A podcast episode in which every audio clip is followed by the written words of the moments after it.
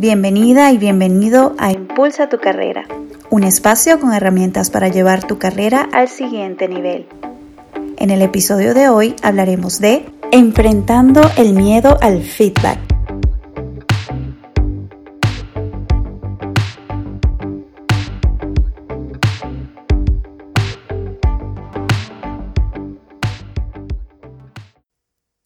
Hola, hola, bienvenidos a un nuevo episodio.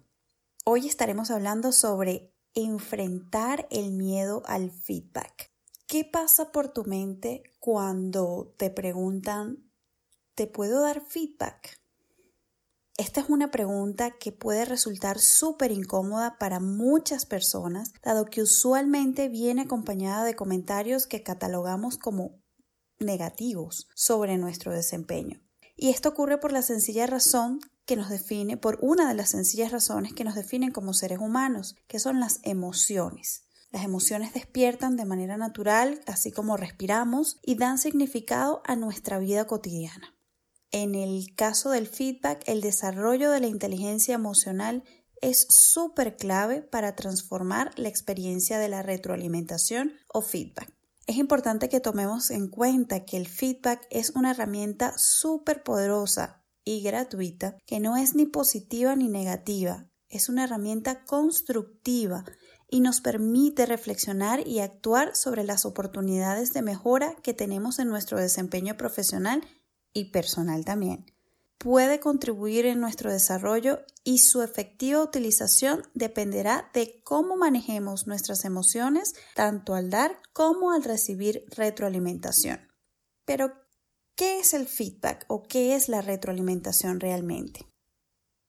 Voy a utilizar, voy a hacer uso de una definición que me parece súper adecuada que voy a robar de un colega, Eric Schlesinger, y él define feedback como información dada en el presente sobre un hecho pasado y que puede impactar el futuro. Importante destacar que puede impactar el futuro, porque el hecho de que nos den feedback o que demos feedback no quiere decir que o no da por sentado que impactará el futuro, ya que depende de la persona que recibe el feedback si actúa en consecuencia o no. Por eso es importante tener esto en mente, ¿no? El feedback es un aliado para nuestro desarrollo de carrera. Si queremos desarrollar una competencia o poner en acción un plan de desarrollo individual, tenemos que estar totalmente abiertos a recibir feedback porque esto nos va a ayudar a mejorar cada día.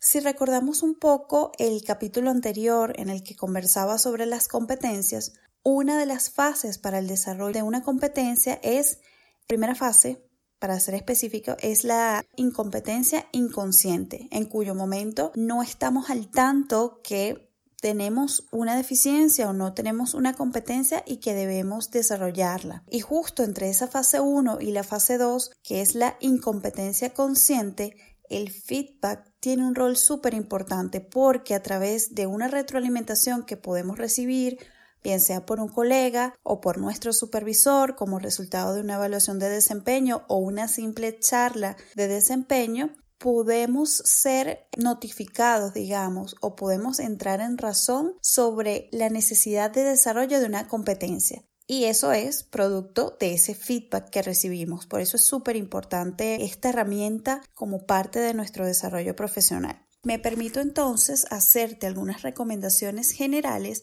no solo para recibir, sino también para dar feedback. Al dar feedback es importante enfocarse primero en las fortalezas.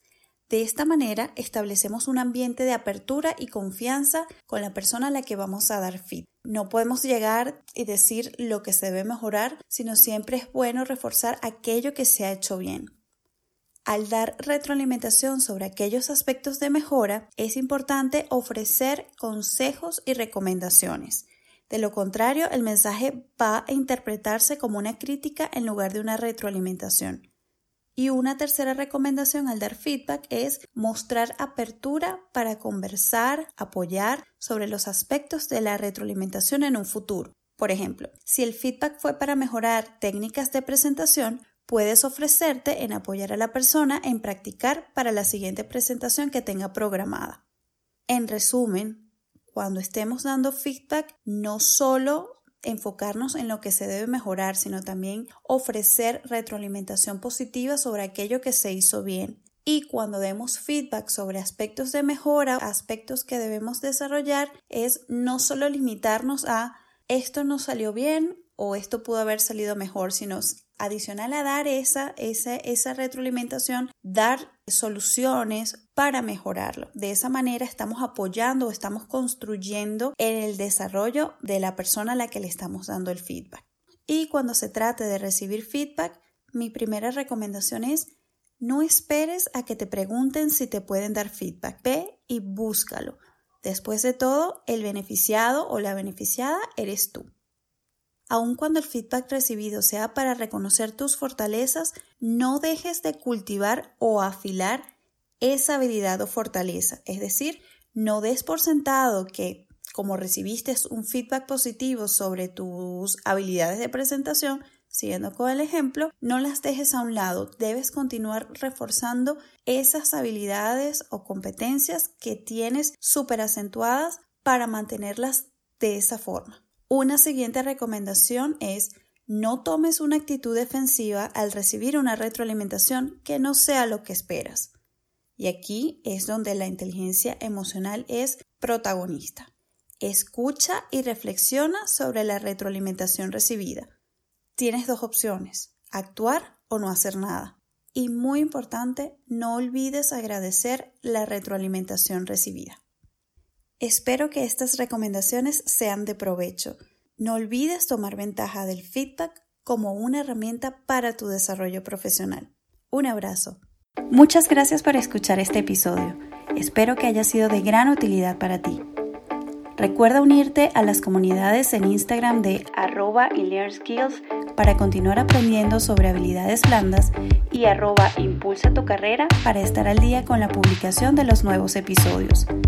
También recuerda que puedes dejarme tus sugerencias de temas a conversar completando la encuesta que se encuentra en el link en la bio de ambas cuentas de Instagram. Un abrazo y hasta la próxima.